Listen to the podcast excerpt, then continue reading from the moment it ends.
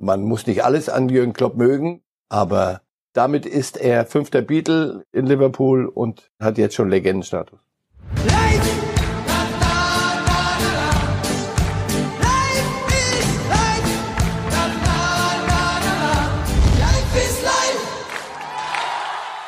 Hallo liebe Fußballfreunde, hier spricht Marcel Reif.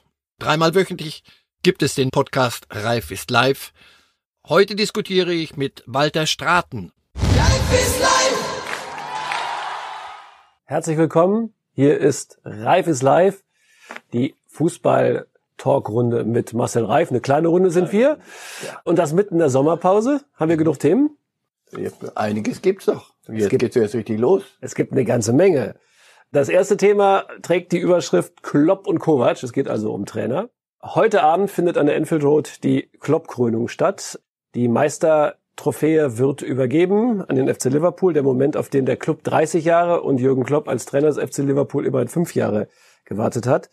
Wären Sie heute Abend gerne an Enfield Road, wenn man hin könnte? Wenn man hin könnte, ist das ein guter Platz. Wenn man, wenn man ein bisschen Fußballromantiker ist und wenn man so erleben will, wie eine Stadt, die jahrzehntelang schalkeartig irgendein Phantom hinterhergelaufen ist und wenn das endlich vollzogen wird und Klopp gekrönt wird, ja, ja, das, das hat schon was. Bei den Kollegen vom Kicker haben die Bundesliga-Spiele abgestimmt und 70 Prozent haben Jürgen Klopp zum derzeit weltbesten Trainer gewählt. Klar vor Pep.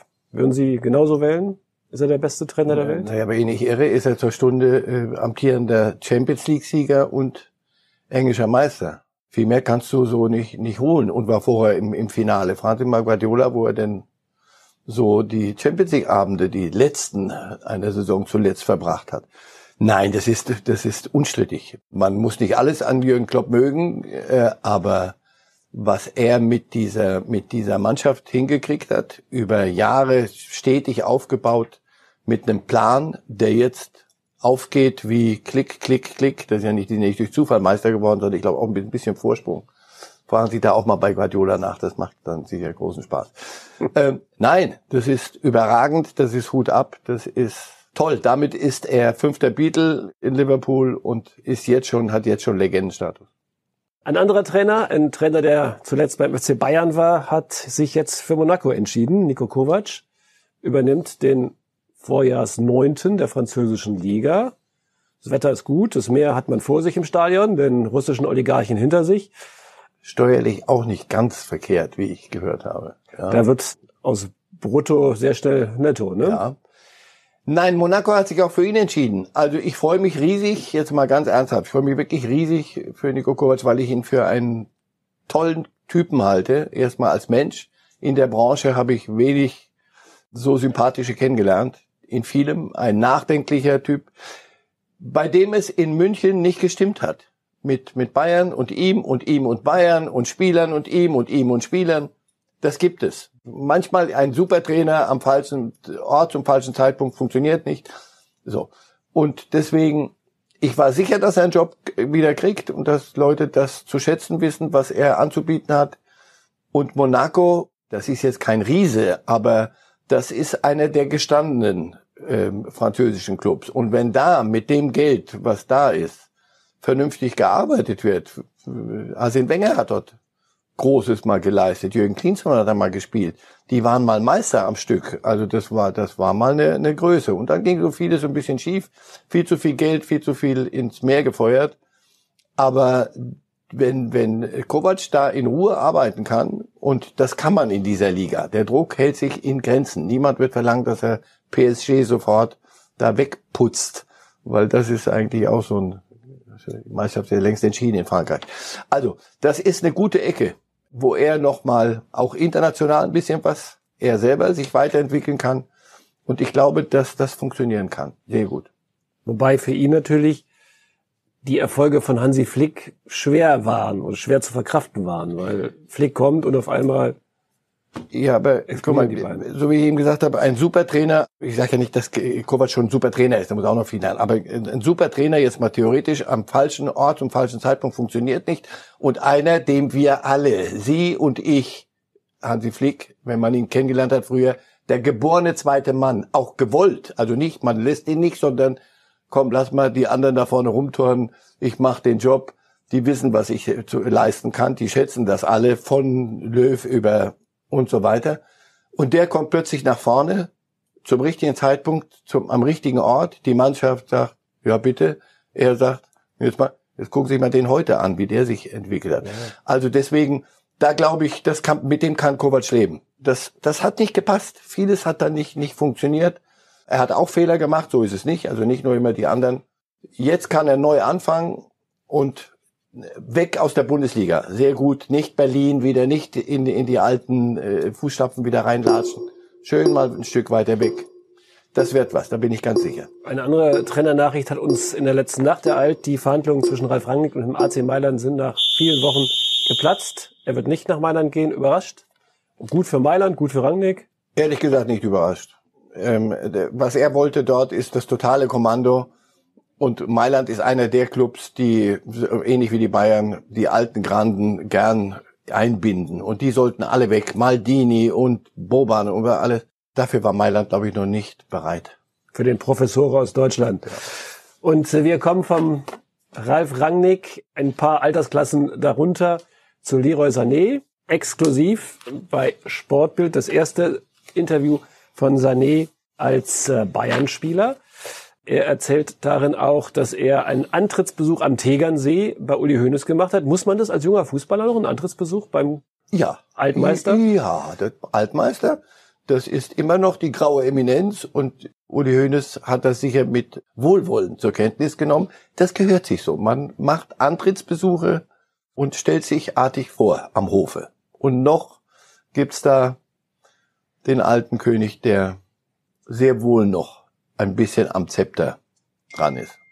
Naja, ich meine, Bratwurst gibt's auch immer im Hause Hönes am Tegernsee, also verhungert wird er Nein. nicht sein. Die Bundesliga gibt Havertz und Werner zu Chelsea und bekommt sozusagen im Gegenzug Sané, wenn man so den Nationalspieler wechselt. Ist das ein guter Tausch für die Bundesliga? Das ist ja kein Tausch in dem Sinne. Also, dass Spieler in die Premier League gehen, wie, das, das ist ja nichts Neues und daran wird sich auch so schnell nichts ändern. Dort regnet es halt Manna.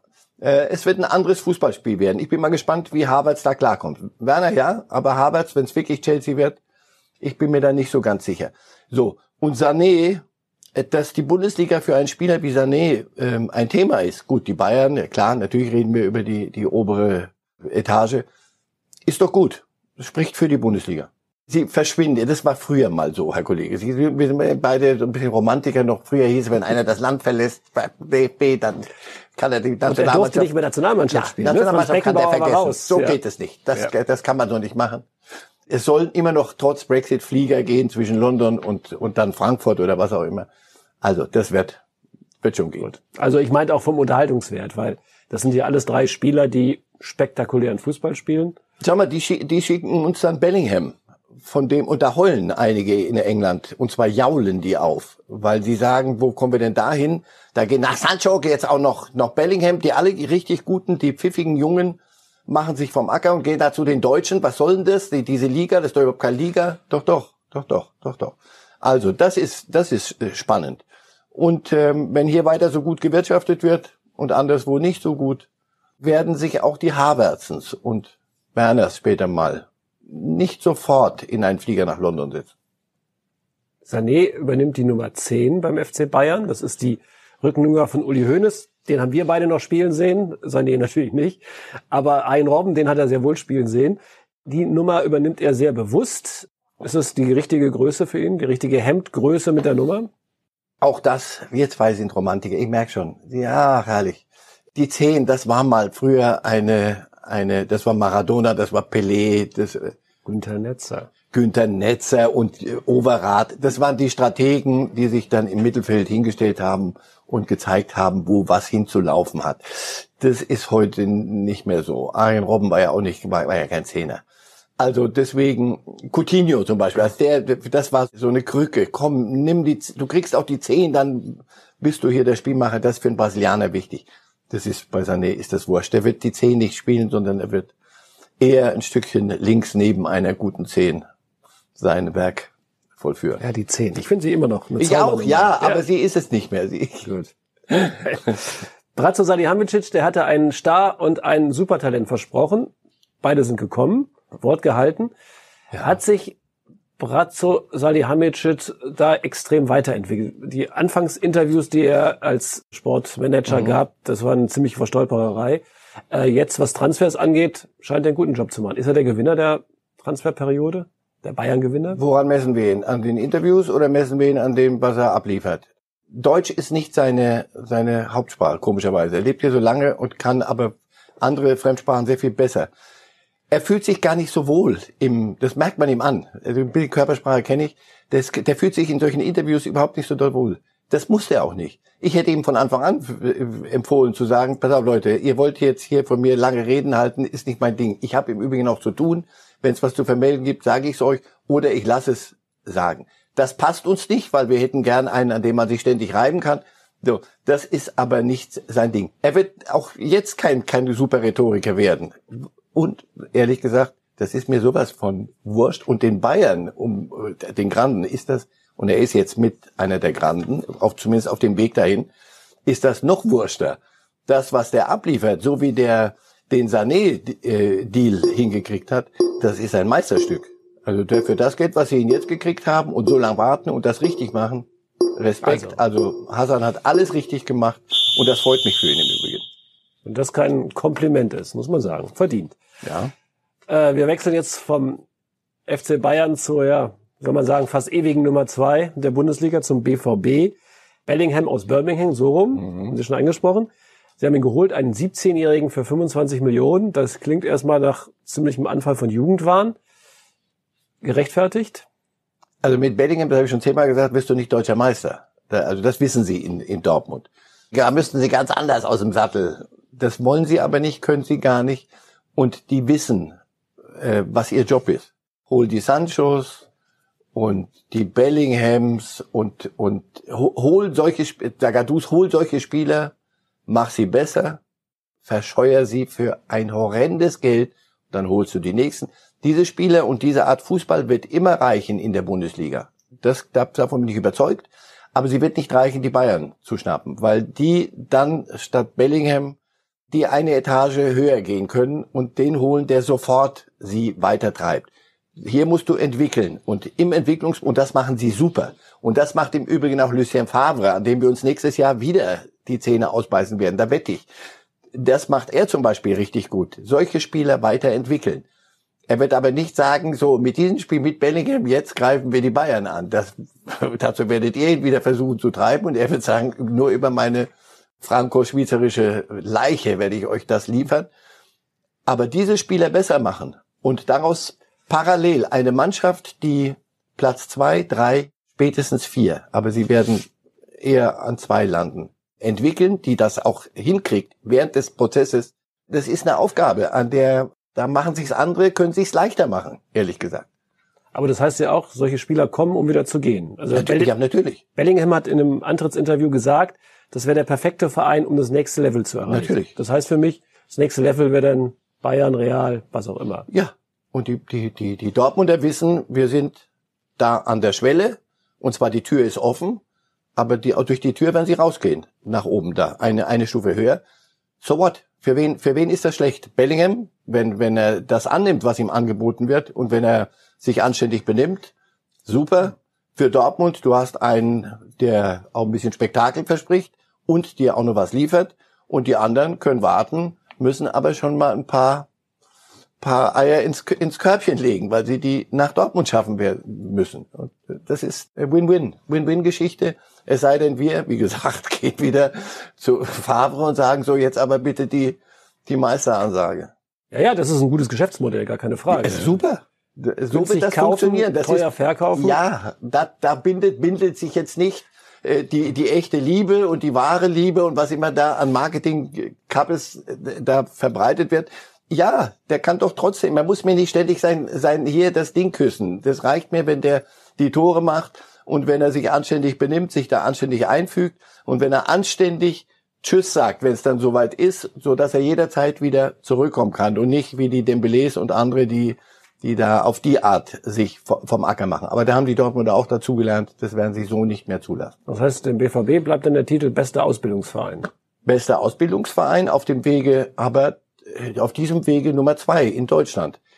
Nochmal, da können es, die Bayern können sich da ein bisschen einfacher machen. Das heißt aber auch, Sie finden es in Ordnung, dass der Club jetzt amtlich nicht mehr von der deutschen Meisterschaft als Ziel für die nächste Saison spricht. Im Gegensatz zu einem Spiel. Jetzt soll ich das Ihren Job machen? Nein, den werdet ihr schon noch machen nächstes Jahr. Wenn die mir heute kommen und sagen, so, jetzt haben wir Bellingham und jetzt sollen die Bayern mal gucken, wie wir ihnen mal aber so richtig Feuer machen. Nein, sie werden, wenn sie bei Verstand sind, werden sie immer sagen, wir geben unser Bestes und wenn die Bayern was liegen lassen, werden wir es besser machen als in der letzten Saison. Das hätte ich gerne von Ihnen. Das müssen Sie mir dann doch schon zusagen und nach, auch nach außen.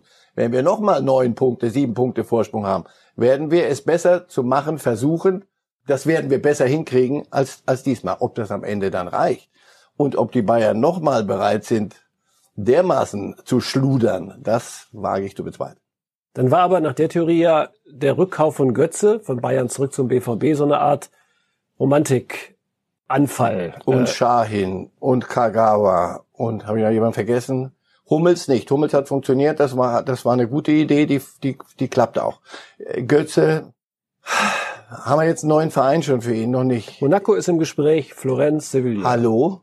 Hallo? Genau das, genau das die Clubs, wo der Junge spielen kann. Das würde ich ihm wünschen. Kovac und der Kovac und, und der kann väterlich sein, in Monaco nochmal kicken. Und nicht, damit mache ich, er macht jetzt Monaco zum, zum französischen Meister, so wie er zum Weltmeister gemacht, einfach nur kicken. Denn das muss so ein Junge dürfen.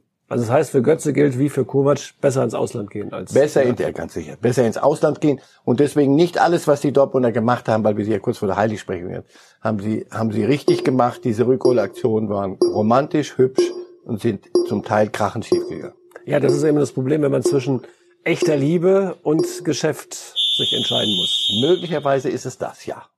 Jetzt gehen wir beide aufs dünne Eis. Jetzt wird's juristisch. Thema Aufsteckung, ja, ich weiß, aber es ist, ist ein Thema. Aufstockung der zweiten Liga. Bild hatte äh, vorgestern berichtet, dass es ein Gespräch gab zwischen Vertretern von Dynamo Dresden und der DFL. Die Dresdner verlangen eine Aufstockung der zweiten Liga. Ihre Argumente liegen auf dem Tisch. Sie fühlen sich benachteiligt im Wettbewerb, weil sie neun Spiele in 28 Tagen nach der Corona-Pause austragen mussten. Das ist so. Sie haben in kürzerem Zeitpunkt mehr Spiele als alle anderen austragen müssen. Das war eine Folge der Quarantäne, weil einige Spieler positiv getestet worden waren. Ja, soll man für Dynamo Dresden die Bundesliga, äh, die zweite Liga, Entschuldigung, aufstocken? Das soll ich jetzt entscheiden. Und da gibt es sicher ein juristisches Gutachten, wie ich höre. Und dieses Gutachten kenne ich nicht. Und allen war bekannt, wann die Saison enden muss eigentlich. So, ist eigentlich im Übrigen jedes Jahr jedem bekannt. Also es gibt einen letzten Spieltag und danach ist Schluss. So, das ist das, das eine. Zweitens, Tests. Gibt irgendwelche Fehlerquoten bei, bei Tests? Alles, was mit Corona zusammenhängt, ist schwieriges Gelände, ist Abwägungsgelände. Äh, Jens Spahn, der Bundesgesundheitsminister, hat, hat nicht alles immer, nicht viel, nicht alles richtig gesagt, aber ein klasse Satz, finde ich, hat er gesagt, nach Corona werden wir vieles verzeihen müssen. Ja, weil es gibt, die, die reine Wahrheit gab es nicht. Die, die, niemand hat bewusst, also Verschwörungstheorie meine ich mit, da, da, da breche das jetzt ab hier. Niemand hat bewusst Tests verfälscht gegen Dynamo. Es sind Dinge, die furchtbar wehtun und wenn man Dresden, die Stadt ist wunderschön, das Stadion ist spitze. Die Leute gehen auf den Knien dahin, um Fußball zu gucken und sie kriegen keinen. Im Übrigen war Dynamo Tabellenletzter vor Corona und, und danach auch. Ich verstehe, dass das furchtbar wehtut und natürlich haben sie gute Argumente und natürlich haben sie am Ende unter Corona mehr leiden müssen als andere.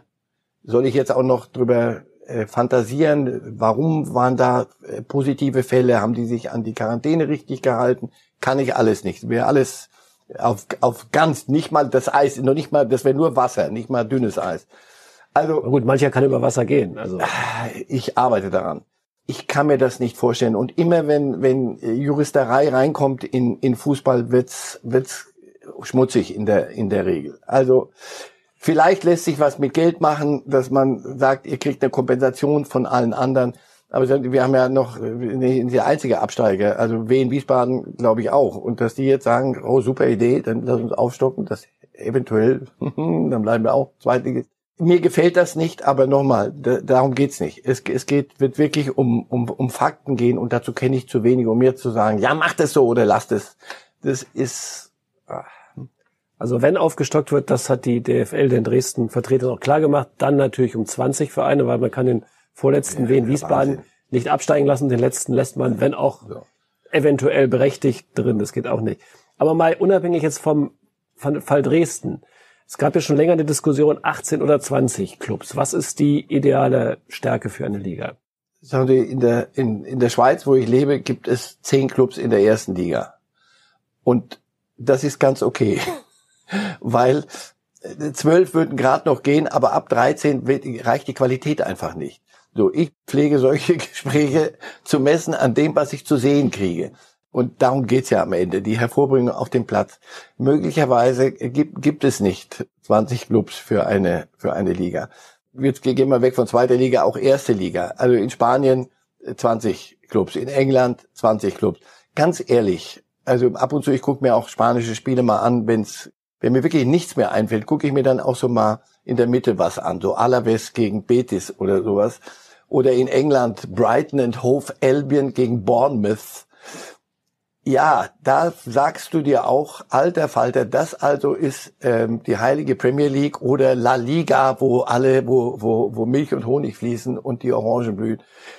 Da würde ich dann auch eher sagen, Leute, bei dem Aufwand, der getrieben wird, und jetzt wird es nämlich wirklich ernst, da vorne die, die wir dann auch sehen wollen, also die Ronaldos und Messis. Die Frage habe ich schon x-mal gestellt, haben Sie mal Ronaldo und Messi jemals bei einem Finalturnier, WM oder EM, in Topform gesehen. Nein, meistens Hinkefüße. Warum? Weil die in 20er liegen mit Hin- und Rückspiel Pokal, noch ein FA, noch ein, wie, wie Carling Cup oder wie das Zeug heißt, noch ein Cup und noch so, und Weihnachten bitte durch, alles an zwei Tagen gleich vier Spiele. Das hat, das ist bekloppt. Das ist viel zu viel rausgesogen. Insofern, das wird sowieso auf Dauer eine, eine Frage sein. Reichen nicht höchstens 18 Clubs. Und da wiederum macht's die Bundesliga ganz richtig. Also 20 Clubs, auch in der zweiten Liga, da fehlt mir ein bisschen die Fantasie. Gut. Also Sie sind der Vertreter der 18 Clubs. Und wenn es sein muss, auch 16. Wenn es ja. nicht besser geht, auch 16. Hatten wir übrigens schon mal in Deutschland. Am Anfang war die Bundesliga mit 16, dann wurde sie, ich glaube 1965, aufgestockt auf 18. Auch aus juristischen Gründen. Juristischen Gründe. Hertha flog raus und Schalke durfte drin bleiben. Jetzt kommen wir zum Höhepunkt unserer heutigen Sendung. Jawohl, ja. Ja, der Titel heißt Reif wählt den Weltfußballer. Ja, aber wer sonst? Ja, ja. Ich, ich hätte es nicht besser sagen können. Ja. Die französische Zeitung France Football hat ihre Wahl zum Ballon d'Or abgesagt. Nicht nur die Feier wegen Corona, sondern insgesamt die Wahl komplett. Also es gibt dieses Jahr keinen offiziellen oder beziehungsweise halboffiziellen Weltfußballer. Es gibt ja noch eine zweite Wahl der FIFA. Also kein Ballon d'Or. In Frankreich denken die Franzosen. Das haben wir gesagt, nö.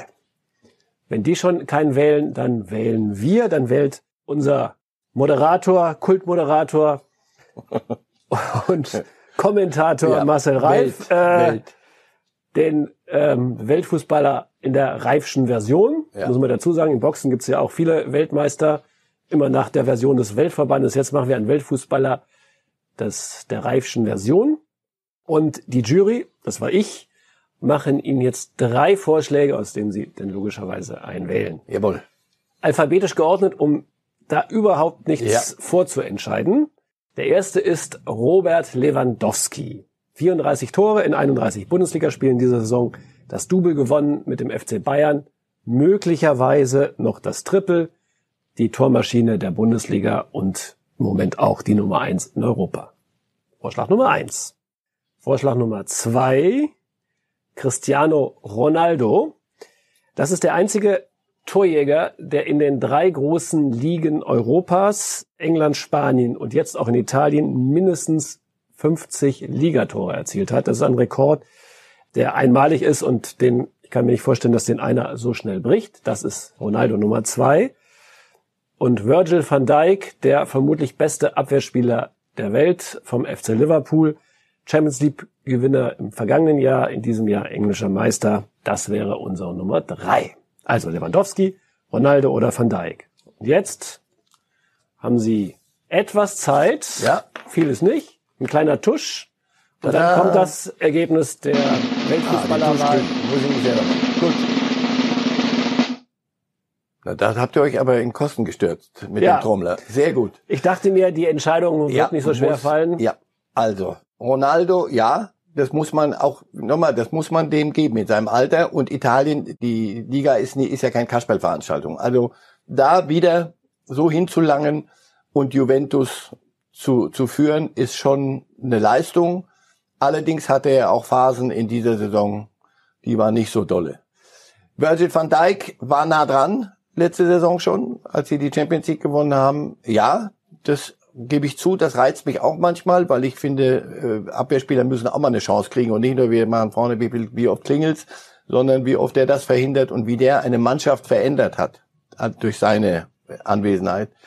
Das ist schon bemerkenswert und dennoch würde ich mich überraschenderweise für Robert Lewandowski entscheiden, weil ich seit vielen Jahren sage, das ist der beste Mittelstürmer der Welt. Und daran hat sich nichts geändert oder doch, er ist noch besser geworden. Er ist ein Mannschaftsspieler geworden. Er war eine Ich-AG neben den Riberies und Robbins und das war manchmal gar nicht zum Angucken. Und das war nicht Clubfußball, sondern eine Solo-Nummer. Das hat sich geändert. Heute hat der zuweilen, so kommt es mir vor, mindestens so viel Spaß, den letzten Ball zu spielen, damit Müller den irgendwie mit, der, mit dem Ohrläppchen reinmacht und freut sich mindestens so sehr, als wenn er se selber seine Goals macht.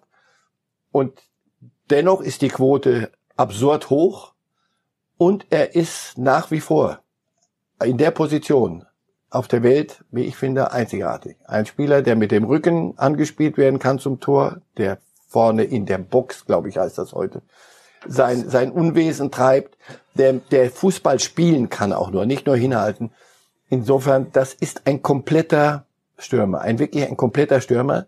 Die Bayern sind, soviel ich weiß, auch nicht ganz ohne Titel in dieser Saison und sind, wie ich glaube, auf einem sehr guten Wege, noch einen dritten anzugreifen, selbst wenn das nicht klappt. In äh, Lissabon wird er spielen und g- glauben Sie mir, die Menschen werden das, das mitkriegen, dass er das spielt und die Gegner werden es auch mitkriegen. Insofern, Van Dijk ist raus mit Liverpool, Juventus ist noch drin mit äh, Ronaldo. Deswegen die Wahl kann eigentlich für mich nur sein, Nationalmannschaften finden nicht statt, wie wir wissen, Europameisterschaft gibt's nicht, kann nur sein zwischen Ronaldo und Lewandowski. Und in der Saison, also das nicht zu machen, äh, für Lewandowski wäre absurd.